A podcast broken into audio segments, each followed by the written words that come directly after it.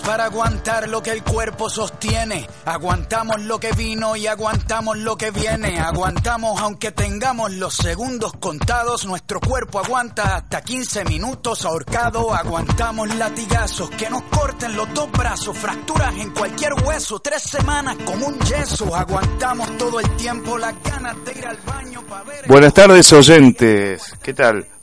Volvimos con el cuarto programa de Verazategui Resiste. Tenemos la presencia hoy de un compañero, pero antes vamos a presentarles a nuestros colaboradores en la conducción, Nacho, Paula, mi nombre es Juan. ¿Qué tal chicos? Buenas tardes a todos y a todas. Buenas tardes.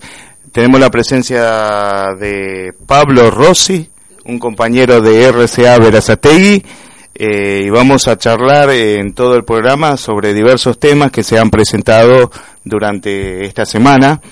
Eh, tenemos la marcha que se ha realizado hoy justamente con todo, todos los sindicatos.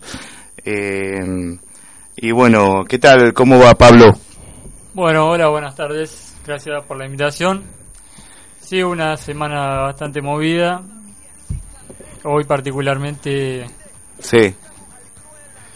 Sí, justamente. Bueno, ahora vamos a, a, pasar, volvemos contigo enseguida, vamos a pasar un audio y ya charlamos del tema, ¿sí?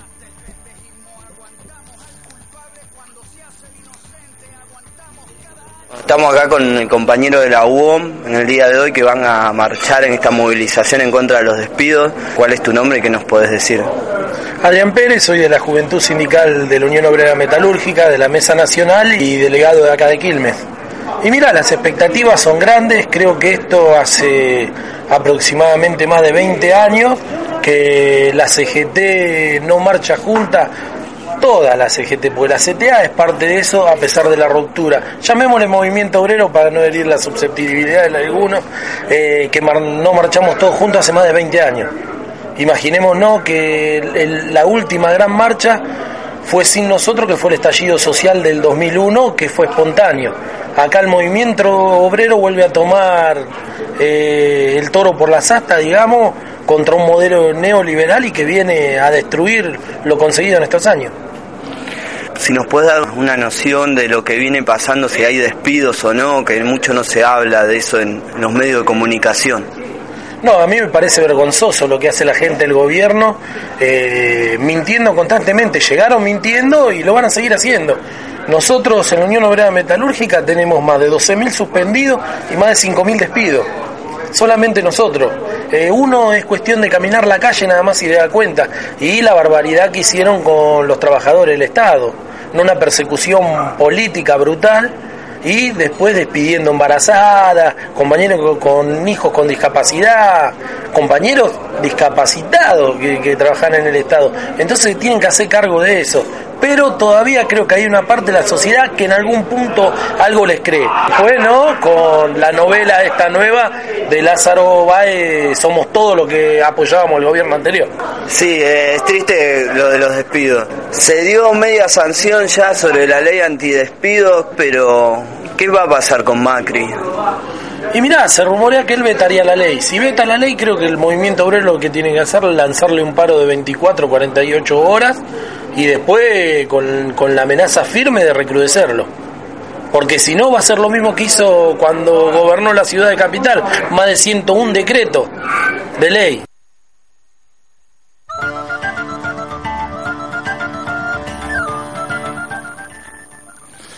Bueno, en, volvemos al programa hablando del tema de los despidos, de la ley que está en el Congreso también, que ahora va a ser girada a diputados, que se supone que Macri va a vetar. Eh, ¿Cómo ves el panorama, Pablo, con todo esto que estamos viviendo? Sí, la ley tiene ya media sanción.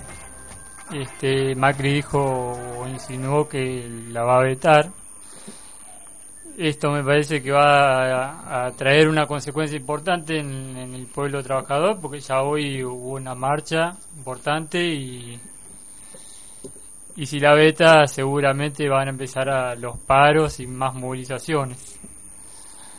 Este, pero bueno, es, el macrismo ya ha tomado esto de, de, los vetos de leyes como una, una moda, una característica de su gobierno, porque Macri ha vetado más de 160 leyes en, mientras él era jefe de gobierno en, en Capital. Y, bueno, eran leyes sociales que, que él propio, los propios diputados de, ellos lo, los habían votado, así que no me extrañaría que Macri vete la ley. Ok. Es eh, una costumbre, parece, de Macri vetar leyes. Creo que cuando estaba en el gobierno también votaba leyes que beneficiaban a, al, al pueblo, a, a los trabajadores. Eh, con el tema de las leyes de, de farmacia y todo eso, de medicamentos, eh, leyes culturales, y bueno, creo que a nivel nacional está haciendo lo mismo. Nachito. Sí, yo me quedo con lo que dijo también el compañero de la UOM, que dijo 121 decretos, vetos, está haciendo uso, en su momento hizo uso y ahora también hizo en su momento para designar jueces del, del abuso de autoridad, ¿no? de esa falta de democracia, de la pluralidad que representa el Congreso, que representa todos los votos, todas las voces que, que se expresaron en las últimas elecciones y haciendo de su figura presidencial un único una única forma de gobierno, ¿no? Que, en realidad nosotros tenemos un modelo presidencial, pero bueno, pero también tenemos el Congreso donde se aprueban las leyes, la ley como la el medio de, de medios de comunicación que fue vetada, fue maltratada por este gobierno y, y bueno, y también lo que dice el compañero fue que durante más de 20 años estuvimos esperando que se una todo el movimiento obrero para hacerle frente a, o, luchar por una misma causa. Eh, creo que los obreros somos todos, somos los jubilados, somos los estudiantes que después vamos a ser obreros, somos los mismos trabajadores, algunos estamos dentro de sindicatos, otros no, algunos eh, activamente políticos, otros no, pero todos somos del movimiento obrero y estaría bueno que nos reconozcamos así, porque algunas veces pasa que que el trabajador no se siente trabajador o no tiene la ideología del trabajador, sino que se, se mimetiza con otras ideologías, ideologías neoliberales que y pareciera que defiende otros intereses. Entonces hay que empezar a reconocernos como pueblo y como trabajadores para eh, empezar a defender nuestros propios intereses. Y esa contradicción permanente, ¿no? Porque ellos tienen un mensaje de que eh, van a crear empleos, van a traer inversiones para crear justamente esos empleos, pero sin embargo, desde el primer día están empezando, o empezaron mejor dicho, a despedir trabajadores. Eh, esa contradicción eh, se mantiene y pienso que es una política constante del gobierno de Cambiemos eh, y esperemos bueno que esto sea una alerta para ellos y que cambien la dirección de las futuras políticas porque mal que les pese el pueblo es el que tiene que llevar el estandarte del país. Eh, yo creo que sin trabajo ningún país funciona y los que hacen el trabajo son eh, claramente los trabajadores Sí, el tema de las inversiones que supuestamente vendrían es, es como un engaño, porque en realidad la situación actual de Argentina no está como para inversiones. De hecho, el propio Macri no está dando ejemplo porque él tiene cuentas offshore que han salido a la luz ahora y, y sería un muy buen ejemplo de su parte que traiga ese dinero que se descubrió afuera, que lo traiga a la Argentina para demostrar confianza en, en, su propio modelo de gobierno.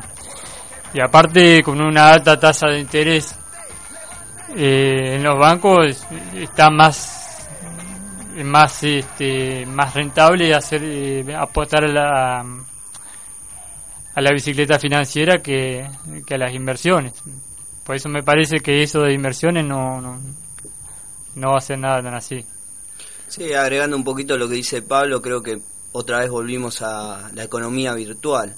En su momento estaba la economía virtual y la economía real. Mucho se hablaba del mercado interno, el kirchnerismo habló del mercado interno, también advirtió de las consecuencias de entrar a un sistema financiero, de los capitales golondrinas que entran y salen según sus intereses, que lo único que buscan es acumular capital, acumular renta y no le importa el, el nivel de vida de las personas, no le importa las consecuencias. Eh, cuando los fondos buitres compraron la deuda, la compraron solamente para ganar plata y jamás invirtieron en nuestro país. También eh, tener en cuenta que si quieren bajar el salario, por más que vengan inversiones y generen puestos de trabajo con salarios de miseria, no le sirve al pueblo porque esta ideología neoliberal tiene ese tipo de pensamiento, ¿no? que la persona trabaje por lo mínimo indispensable, que le alcance solamente para vivir, que no le alcance para la educación de sus hijos, no le alcance para tener salud de calidad ni alimentos de calidad.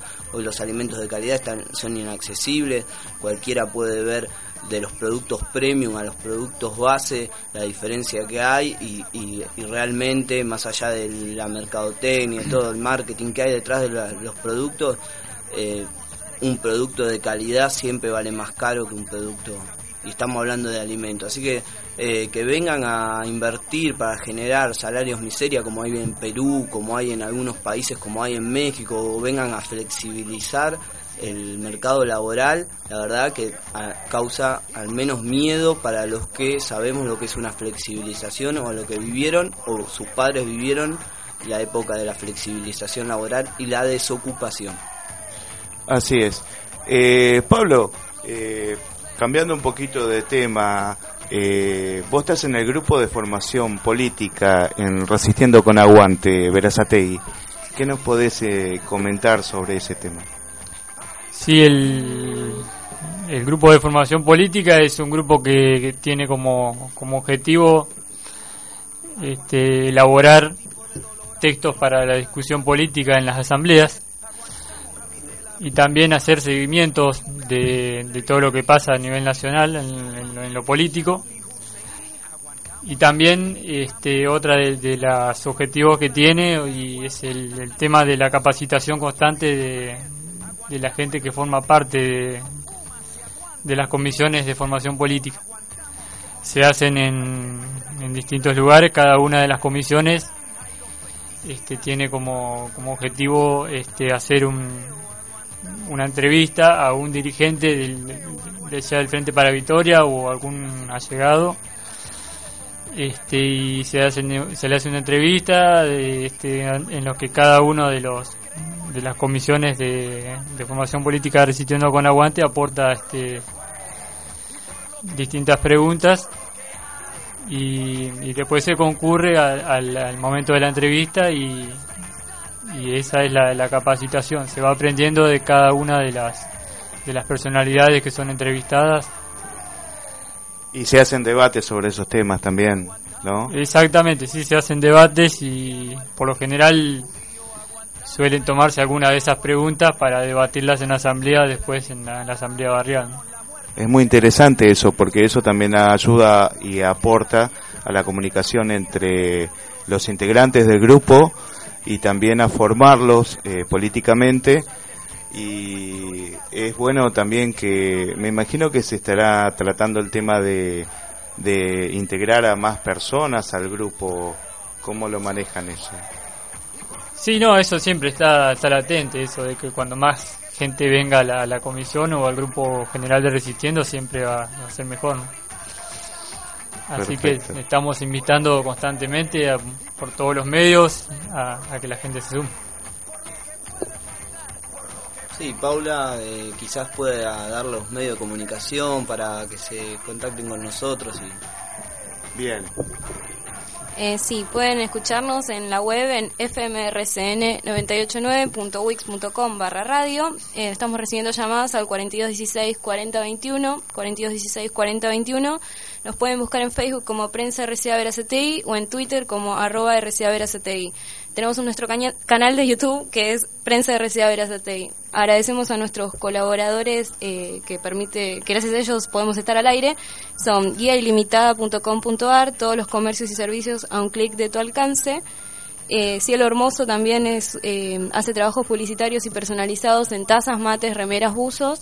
Su teléfono es 15 62 17 72 91. 15 62 17 72 91. Y nuestro nuevo colaborador es Restauración de Vehículos Javier y Jorge Jara, que hacen trabajos de chapa, pintura, lustre y sacabollos. Están en calle 161, número 1384, entre 13 y 14, Verazategui. Su teléfono es 15 58 14 44 43, 15 58 14 44 43. Gracias, Paula. Bueno, ahora vamos a escuchar un tema de la Versuit. Por favor, Sandra.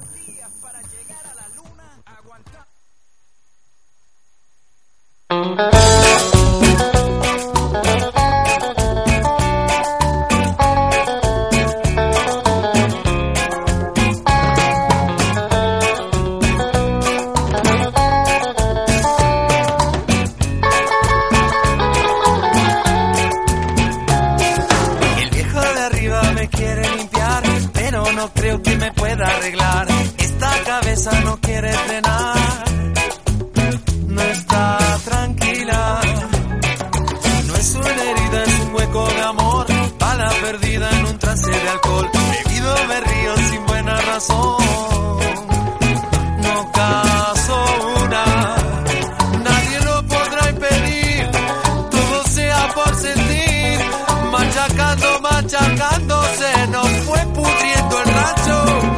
Viejo de arriba no sabe vivir, no dejo que pinte mi cielo de gris, y de ningún modo voy a permitir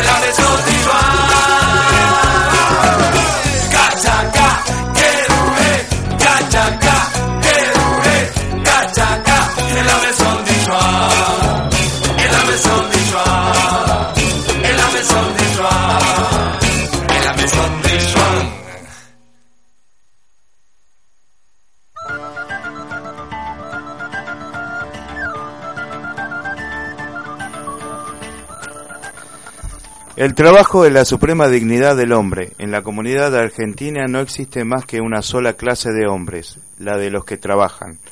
Juan Domingo Perón. Este domingo, Resistiendo con Aguante, va a ser un encuentro con varios resistiendo de la zona. Con Quilmes, con Avellaneda, no, La Plata, Varela. Eh, vamos a estar eh, haciendo un encuentro con los vecinos y disfrutando del Día del Trabajador. Va a haber locros y algunas actividades para los chicos. Los esperamos de 10 a 17 horas este primero de mayo. Paula. Sí, Eh, tenemos las cortitas de la semana, Juan. Bien. Eh, la primera cortita de la semana es sobre la ley anti- antidespidos, que mm, el miércoles obtuvo media sanción en el Senado, el proyecto de ley que, de emergencia ocupacional impulsado por la oposición. El ministro del Interior, Rogelio Frigerio, aseguró hoy que empresarios están pensando en adelantar despidos si se convierte en ley. Eh, hubo insultos a Zanini. Manifestantes antikirchneristas escracharon a Carlos Zanini. El primer escrache fue en la bombonera, donde fue insultado por varios hinchas eneises. El segundo tuvo lugar en el vuelo rumbo a Miami, donde el exfuncionario permaneció fijo y silencioso en su asiento. Y por último tenemos eh, una noticia, otra noticia sobre Milagro Sala, que en donde la diputada del Parla Sur y líder de la Tupac Amaru fue detenida, está detenida desde el 16 de enero de ya de este año, es investigada por presunto fraude al Estado, asociación ilícita y extorsión. El juez jujeño Gastón Mar- Mercado fue quien dictó la previsión preventiva para ello. Bien. Eh, con respecto a, al scratch de Asanini, fueron algunas personas, quisiera nombrarlo, eh, Claudio Palumbo, Leandro Lieberman, Juan Manuel Parafita, algunos que dicen ser monotributistas, ganar cuatro mil pesos, pero tienen cuentas offshore en Panamá. Eh, con respecto a esto, tenemos varios, ¿no, sí, Nacho? sí, es, es todo un tema, esto del la- doble discurso, ¿no? A mí me pasó una vez, hablando con un compañero, me dijo, eh, Cristina es una chorra, y un día apareció con una Nedu que se la había comprado un pibe, que no sé por qué la vendió, pero se la había comprado. Entonces, todos estos discursos berretas que tiene la gente que habla de ética y no tienen ética, a mí la verdad que me da mucha vergüenza, vergüenza ajena tan tan moralistas se creen y después en la primera de cambio muestran la hilacha. Son una cosa, por ejemplo, est- estos tipos que le gritaban corrupto, corrupto, chorro a Zanini, siendo que Zanini no tiene ninguna causa judicial. Es un juicio mediático, es un juicio popular, una carnicería que arman en el medio de un avión diciéndole a un tipo corrupto cuando en realidad no tienen ningún ¿Por qué? Porque es kirchnerista, tiene que ser corrupto. Y es que un poco la agenda que está planteando los medios de comunicación y también que el mismo tipo, este Lieberman, que algunos dicen que es hermano de un periodista, un colorado, periodista deportivo, que Lieberman. siempre está a favor del macrismo y tiene cada comentario que... Entonces, si este tipo tiene una cuenta offshore y se da, nos damos cuenta de los dos bandos y, y la verdad que también quiero compartir una experiencia que tuve, fui a comprar unos hierros que necesitaba para la construcción y me atendió un trabajador de lo mejor, me reasesoró re bien y de repente me da el presu- me da lo que tenía que comprar y me dice que vaya a la caja. Voy a la caja, a la caja aparece una egipcia, una mujer con anillos de oro, la verdad era parecía una mujer venía de otro planeta. Me imagino que era la dueña o la amante del dueño, no sé, pero algo por ahí. Y me preguntó si quería factura. Veníamos hablando bien y cuando le dije que sí, todo cambió. Me empezó a tratar mal, bueno, me dice, pero yo te cobro más barato sin factura. Y me empezó a hacer toda, todo un maltrato, todo, para que no facturar. Entonces volvemos otra vez con esto de que lo- son pareciera ser que es una lucha de clases, es tristísimo, porque eso de la lucha de clases ya lo ya es tiempo del pasado, algo muy berreta de antes y ahora lo único que tenemos que tratar de crear una sociedad justa. Y lo más lindo que ar- arriba de eso, a- adelante del negocio había un BMW 0 kilómetro y una Hilux. Entonces, ¿por qué los tipos no quieren tributar? ¿Por qué no quieren pagar impuestos si ellos tienen la mejor vida? ¿Para qué? Para que otra persona pueda vivir mejor. Son unos caraduras, verdad. El que tiene mucho quiere tener mucho más y no soporta que el de abajo tenga un poco, un poquito más. Eh, bien, lo de Milagro Sala vamos a hablarlo un poquito más adelante. Ahora vamos a escuchar un audio eh, que tuvimos esta semana con respecto a una entrevista que eh, a una ida y vuelta que tuvo un periodista con el ex ministro de Economía Cavallo, que estuvo en varios periodos de la historia argentina. Por favor, Sandra. Quiero solo mencionar una cuestión de lo que decía de la privatización de IPF, que participó usted, señor Cavallo, que paradójicamente los mismos bancos que cotizaron la acción de IPF en 19 dólares en el año 93, cuando se vendió el 45% del paquete accionario, era el Credit Suisse, First Boston y Merrill Lynch. Los mismos bancos que participaron de la operación Mega Canje con usted. Y también David Mulford, que en la operación Megacanje es conocido que se llevó comisiones por 20 millones, que hay una causa judicial abierta. Esa cotización de 19 dólares la acción, al otro día valía en Nueva York 21,8 dólares. Esto generó una ganancia, sí, vos le das al banco, comprador que le ponga el precio de lo que compras. Con solo esta operación se llevaron 425 millones de dólares, que era el patrimonio de los argentinos. En materia de una empresa como era IPF, en un negociado se lo llevaron los bancos extranjeros. Yo digo, esto ya no es una cuestión de ideologías, de política económica, podemos ser más liberales, más intervencionistas, de centro, de derecha, de izquierda. Pero esto ya roza el delito. Y esto, este tipo de operaciones, como fue la privatización, como fue el megacanje, que fue básicamente la retirada de los grandes bancos que hicieron negocios en todo el tiempo de los 90 con las privatizaciones, con la compra-venta de empresas, con la compra de títulos públicos, prepararon la retirada. Y esos son dos ejes de problemas que tenemos hoy. Porque hoy es el problema de los fondos buitres, donde los bonos son en su mayor parte emitidos en el megacanje. Hoy es el problema del déficit energético que presiona sobre las cuestiones de las cuentas eh, por, a través de la importación de combustible, pero dos de los grandes problemas estructurales de nuestro país en el presente tienen origen en sus políticas económicas en los años 90. Eso que dice que pasó de 19 a 21 es porque pasa siempre, después de una colocación de acciones que es presentada y, y es vista como un éxito, hay gente que dice hay que comprar de estas acciones Un día y después. subió por todo el proceso de reestructuración y privatización, se atrajeron tantas inversiones durante la década del 90 que habiendo comenzado con un tremendo déficit de capacidad de generación y de distribución eléctrica, terminamos exportando electricidad y con una gran capacidad instalada que permitió que hubiera electricidad hasta hace poco. Y por supuesto aumentó muchísimo la producción de petróleo, aumentó la producción de gas, aumentó la capacidad de transporte, llegamos a exportar petróleo, gas, derivados. No, sí, mencionar, digamos, aparte de lo IPF, que me parece una burla decir que esta operación de en un día pasar la acción de 19 a 21,8 dólares, antes había visto tasaciones por el propio Estado mucho más elevado, fue para beneficiar a los jubilados y a la provincia de Santa Cruz. Realmente es una burla porque la mayor parte del paquete accionario se lo quedaron bancos norteamericanos que después se lo revendieron a Repsol a 44 dólares la acción piensen la multiplicación de la ganancia. La ganancia en total estimada, digamos, de esta operación, básicamente es duplicar el valor de la inversión que, eh, digamos, eh, fue fenomenal, ¿no? Cerca de 3.000, 2.800 millones pusieron y después lo vendieron en 6.600. La política de IPF realmente aumentó la producción, incluso hasta hace muy poco. El tema que lo hizo a costa de las reservas, a una falta de inversión en exploración, que hoy día fue, un, claro, es lo más conveniente para un grupo económico como una multinacional, Repsol. Exploto, aumento la producción, pero al no reinvertir, exporto este producto y la ganancia la remito afuera e invierto en otros países petroleros. Nosotros tenemos que aprender del pasado, que el logro de la estabilidad no puede ser a partir de políticas que son pan para hoy y hambre para mañana. No puede ser a partir de políticas de ajustar el salario, ajustar la producción, de aperturas económicas que ponen en riesgo la viabilidad de las empresas. No puede ser de políticas de firmar cualquier cosa con los fondos buitres para volver a los mercados y que alguien nos preste un dólar, reconociendo una multiplicación de la deuda que va a generar que generaciones de argentinos, en vez de disfrutar de vaca muerta y de la soberanía energética, la vean pasar porque se incrementó artificialmente la deuda argentina para que se la apropien grupos privados extranjeros.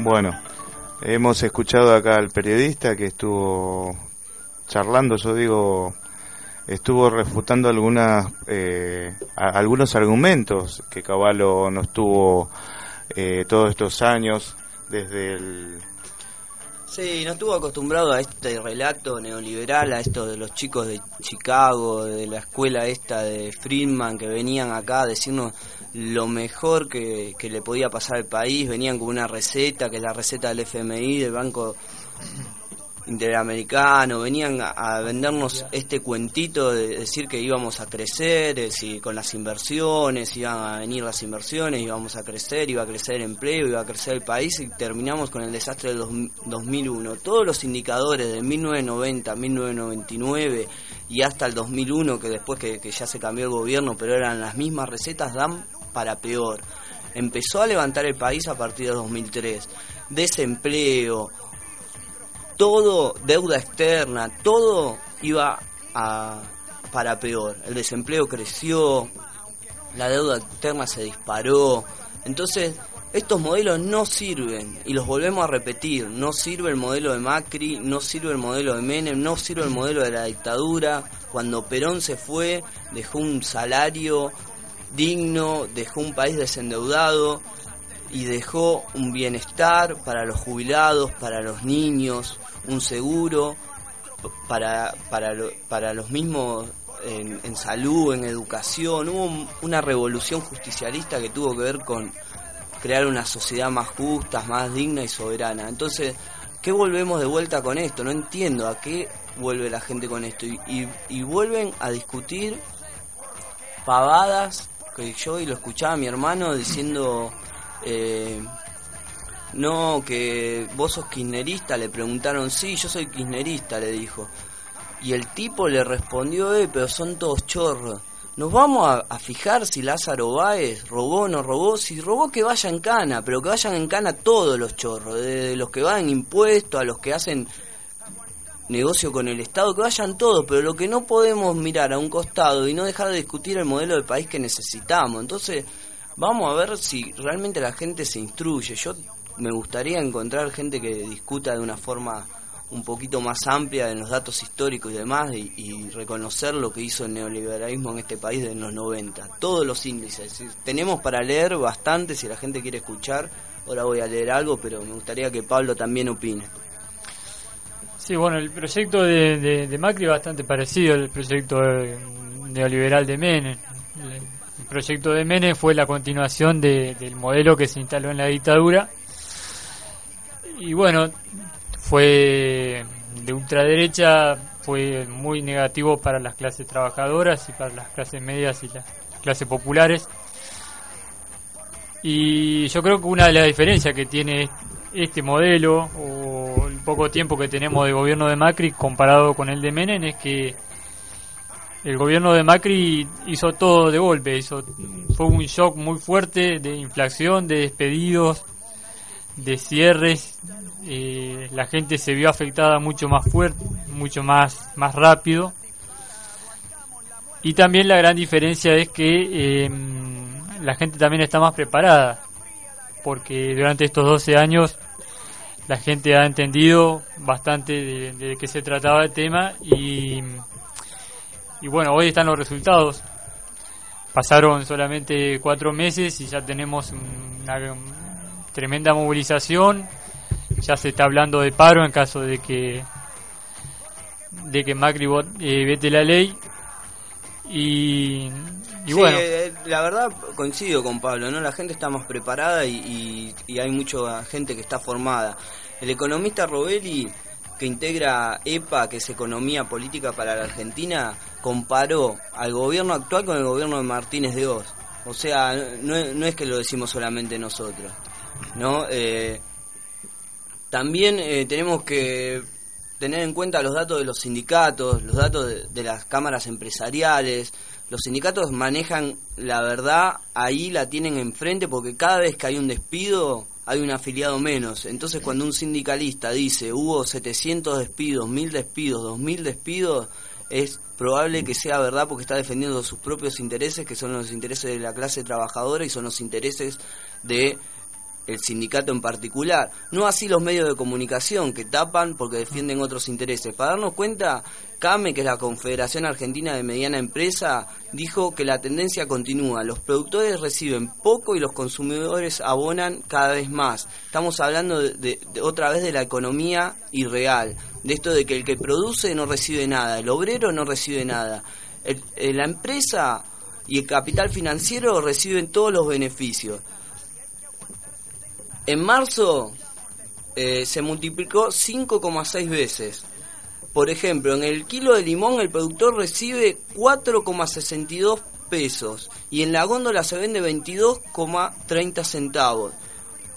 ¿En qué estamos, qué, qué, estamos viendo acá? Como Carrefour, una empresa multinacional, se apodera de la renta del obrero, se la lleva al extranjero en dólares, nos quita las reservas que tenemos todos los argentinos en el Banco Central y el único que pierde es el país, pierde el país y pierde el pueblo. Entonces, ¿para qué seguimos beneficiando a estas clases o estas, estas empresas o estos mercados financieros? Yo, me pregunto, cuando la gente dice que la luz está barata, que el gas está barata, está barato, ¿por qué? eh, me imagino que las empresas están a pérdida o están en saldo cero, porque son servicios públicos que en su momento lo paga el usuario y otra vez Nicolás Caputo o algunos empresarios o algunas Quintana, empresas se el vuelven a, llevar claro. llevar el dinero afuera. Entonces, ¿por qué tienen que tener ganancias de un servicio tan esencial como la luz? Ni siquiera la reinvierten.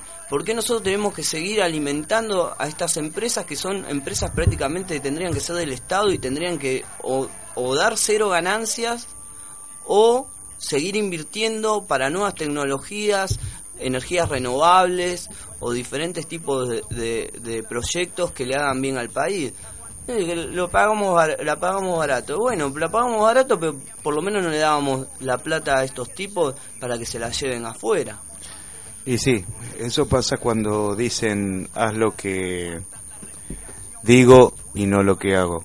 Las empresas de acá llevan todas para afuera, pero esperan que traigan de inversiones y e inviertan acá para dar trabajo a los argentinos.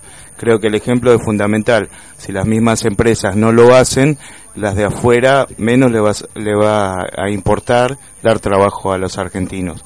Bueno, ahora vamos con un tema musical, Sandra.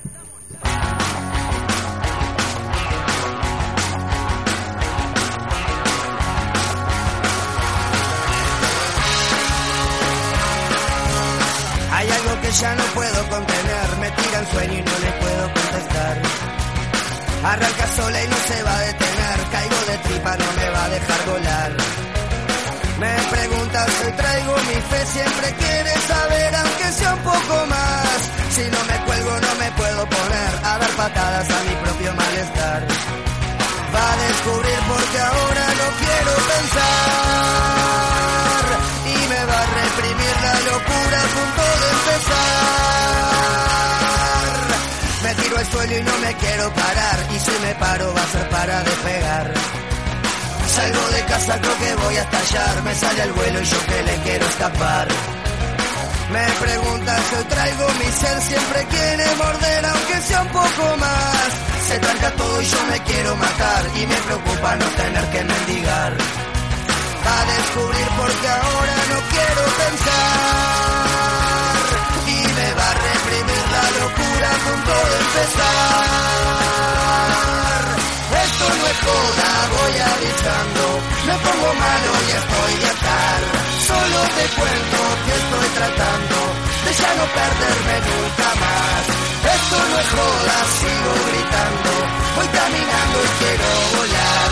Solo te digo tocando la rabia de los demás.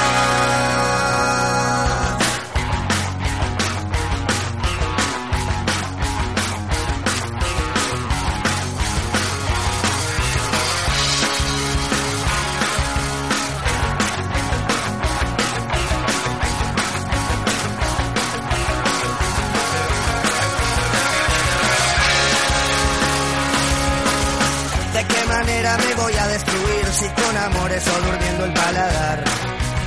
Con la utopía la de sobrevivir y que mi llanto termine siempre en el mar. Me preguntas, hoy traigo mi red, siempre quiere romper aunque sea un poco más. Me gusta todo lo que me haga subir, pero la vida me convence con bajar. Va a descubrir porque ahora no quiero pensar y me va a reprimir la locura a punto de empezar. Es joda, voy avisando, me pongo malo y estoy de atar. Solo te cuento que estoy tratando de ya no perderme nunca más. Esto es joda, sigo gritando, voy caminando y quiero volar. Solo te digo que voy tocando la rabia de los demás.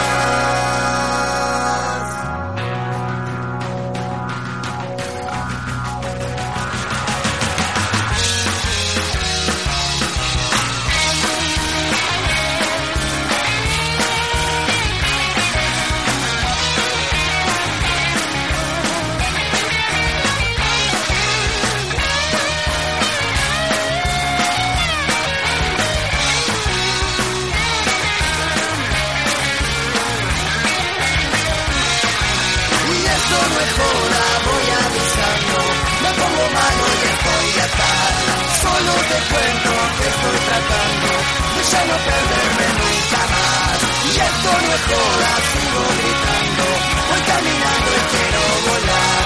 Solo te digo que voy tocando la raya de los demás.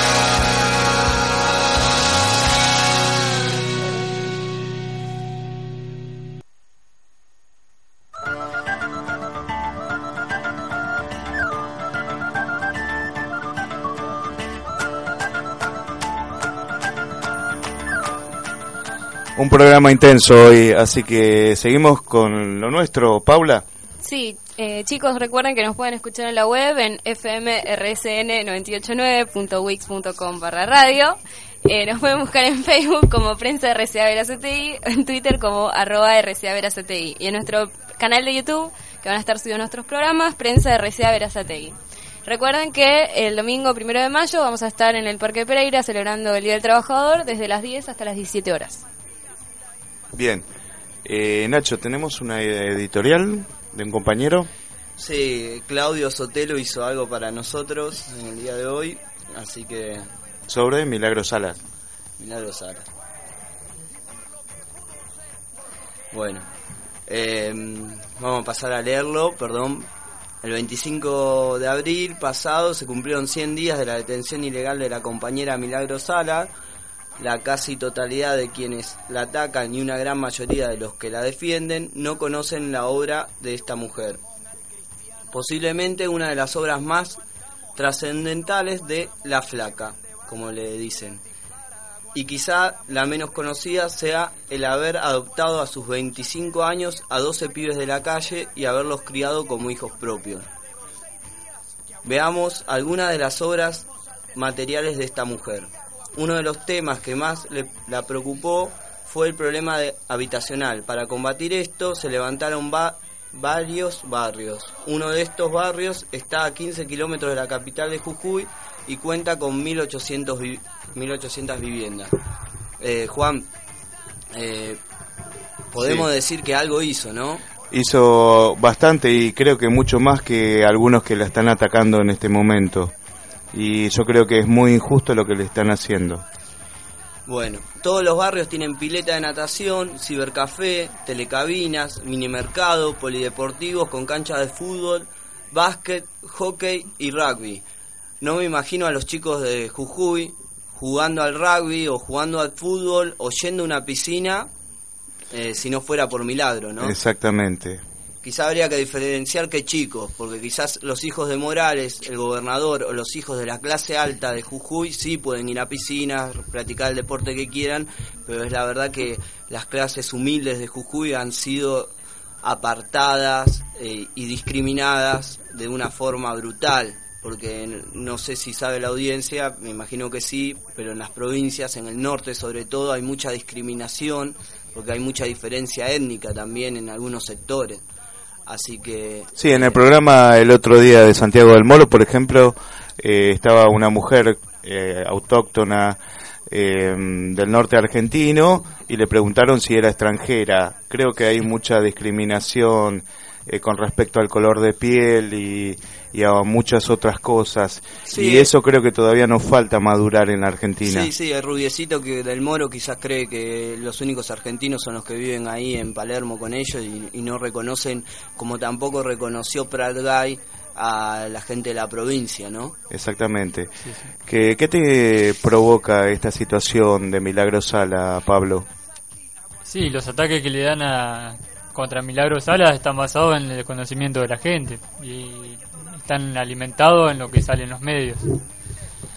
Este Milagro Sala hizo muchísimas cosas, no se merece para nada estar estar detenida porque primero que no no existe una, una causa real, si nos basamos en, en los procesos judiciales, Milagro Sala tendría que estar este, investigada pero libre porque si nos basamos en un principio de inocencia este pero bueno contra los. K este, la justicia avanza de una a una velocidad y contra otra gente como por ejemplo el grupo Clarín la, eh, la evasión impositiva de la Nación la- todos los macristas que han tenido casos de corrupción y están saliendo a la luz y hace rato las que causas, salen. Las causas que duermen en, en los juzgados, ¿no? Sí, el papel prensa y demás. Bueno, seguimos con el documento.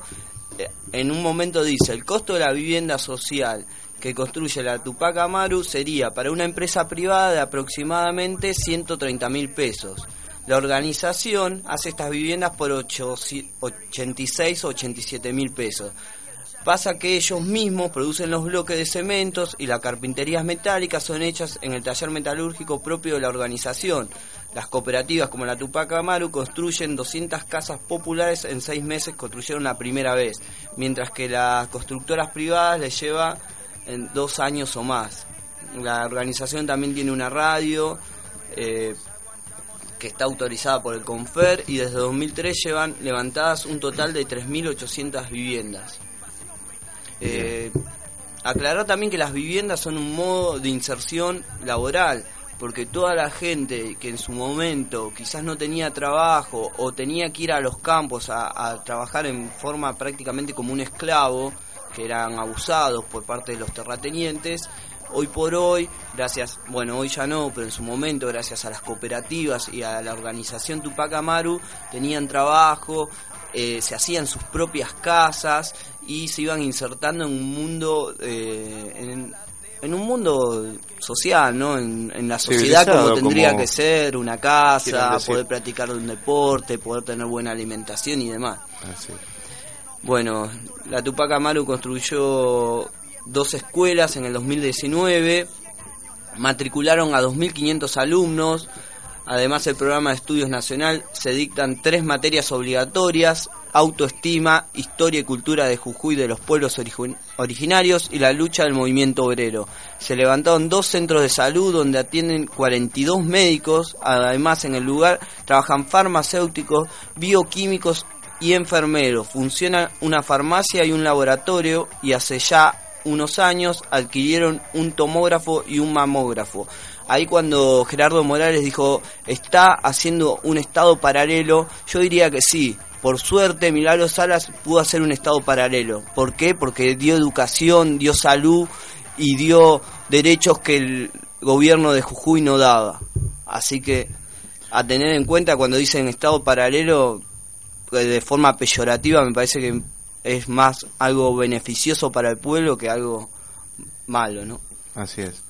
Bueno, justamente esta semana Milagro Sala, el día 25, envió una carta para hacerlo extensivo a toda la, a todo el pueblo argentino y lo rescató Cintia García. Les voy a leer.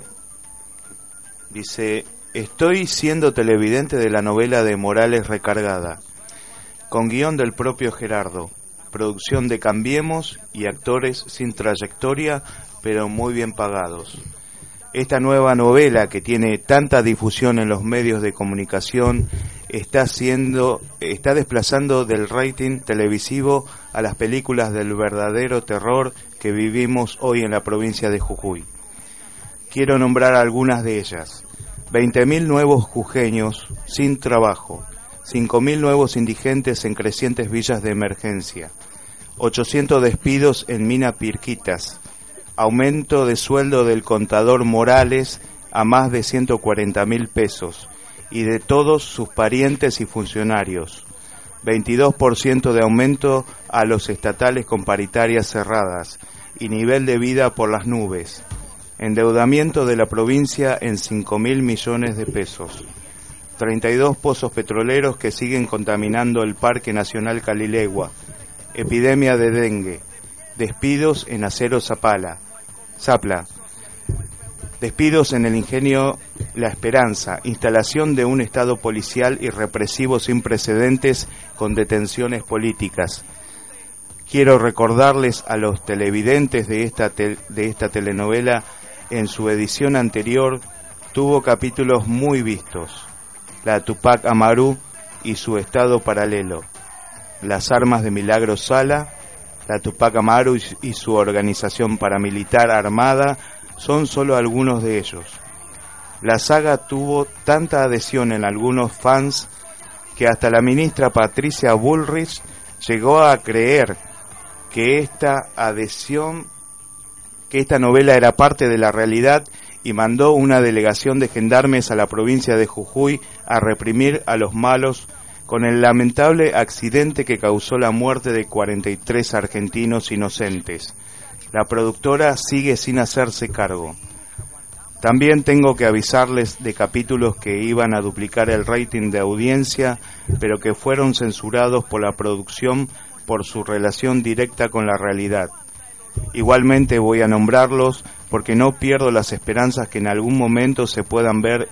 Ellos son las cooperativas de las organizaciones sociales, segundas empleadoras de la provincia, las viviendas sociales construidas por la Tupac Amaru más baratas que las de las empresas, más rápidas y generadoras de cuatro veces más trabajadores. Los 23 polideportivos con pileta de natación e instalaciones deportivas. Los centros de salud gratuitos, incluida la recuperación de adictos. Las escuelas primarias y secundarias con terminalidad e- educativa. El terciario, el centro de discapacitados ahora cerrado. Las fábricas, los parques recreativos, los festejos del Día del Niño, las marchas de diversidad de género y la dignidad de los humildes. Para terminar, quiero advertirles a los fans de estas novelas que los capítulos que sí transmiten las corporaciones mediáticas son muy adictivos y pueden generarles efectos tales como la pérdida de capacidad de discernir entre la realidad, realidad y la ficción. Postdata. Disculpen la ironía, pero ya no sé cómo expresar la impotencia y la indignación que me provocan tantas canalladas. Podrán perseguirnos, encarcelar, encarcelarnos, difamarnos, pero nosotros vamos a seguir el ejemplo de nuestras madres de Plaza de Mayo, sin revanchismos y sin violencia. Tarde o temprano la verdad saldrá a la luz. Jamás nos callaremos, jamás nos arrodillaremos, jamás bajaremos la cabeza. Desde la cárcel de mujeres de Alto Comedero, 25 de abril de 2016, Milagro Sala. Sí, tiene que, tiene que ver con la lucha esta que tiene Milagros, que tiene que ver con la dignidad, que tiene que ver con lo que le pasaba cuando era chiquita, porque ella, siendo muy chiquita, fue adoptada por una familia adinerada. Y cuando entraba a los lugares donde solamente podían entrar los ricos, por ejemplo, tanta obsesión tiene con las piletas, de crear piletas para los pobres, o, tantas ganas tuvo, porque adopción, obsesión es una fea palabra, eh, que a ella cuando era chiquita, eh, los hermanos entraban, los hermanos, eh, que ella era adoptada, ¿no? Pero eran los hermanos, entraban a la pileta y cuando iba a entrar ella le decían, no, no, no, vos no, porque tenía rasgos indígenas. Y el padre iba y le decía, ¿cómo no vas a dejar entrar a mi hija a la pileta? El padre tenía plata y enseguida decían, uy, perdón, perdón. Y Milagro Sala se ofendía tanto que decía, no, ahora no quiero entrar.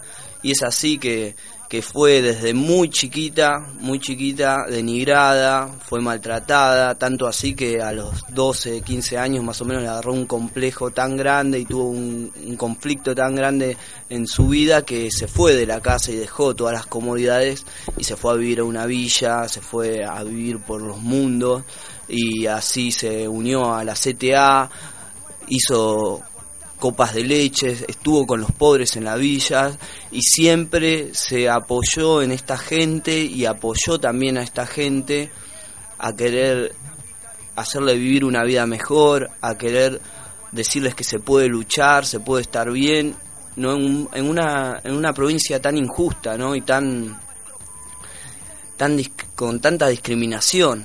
Como muchas provincias argentinas.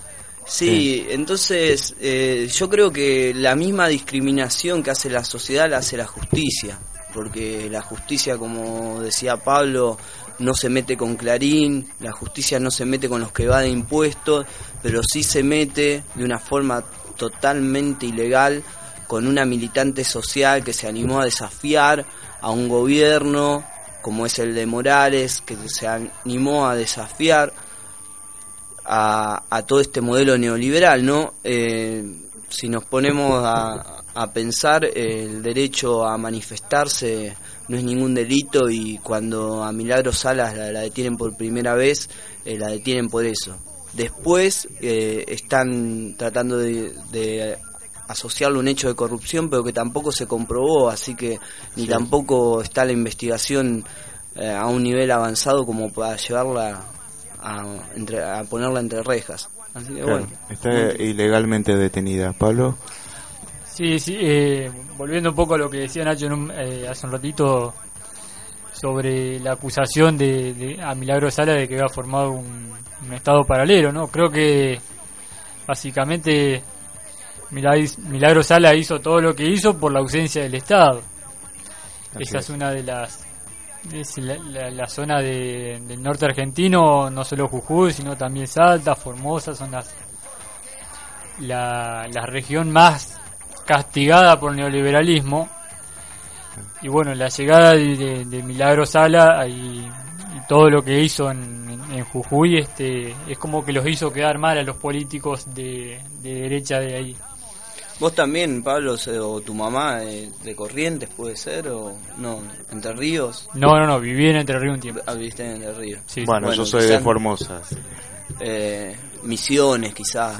no, no tanto Entre Ríos, pero sí Misiones, ¿no? Misiones, Mucha desigualdad. sí. También el Chaco, en el Chaco también hay, y Santiago del Estero también, bastante. Ok. Bueno, eh, estamos terminando el programa. Eh, Pablo, espero te hayas sentido cómodo con nosotros charlando acá. Eh, te esperamos nuevamente en otra oportunidad. Y bueno, muchas gracias a todos los oyentes y nos despedimos de Verazategui Resiste. Hasta el próximo viernes de 18 a 19. Hasta luego.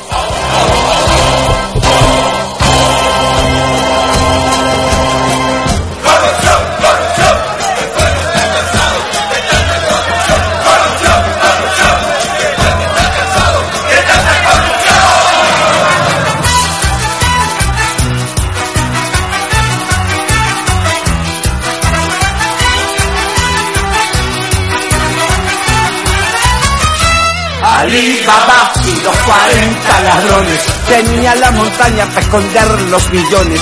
El tiempo pasó y todo sigue igual. Ahora se la llevan a Bahama y Panamá.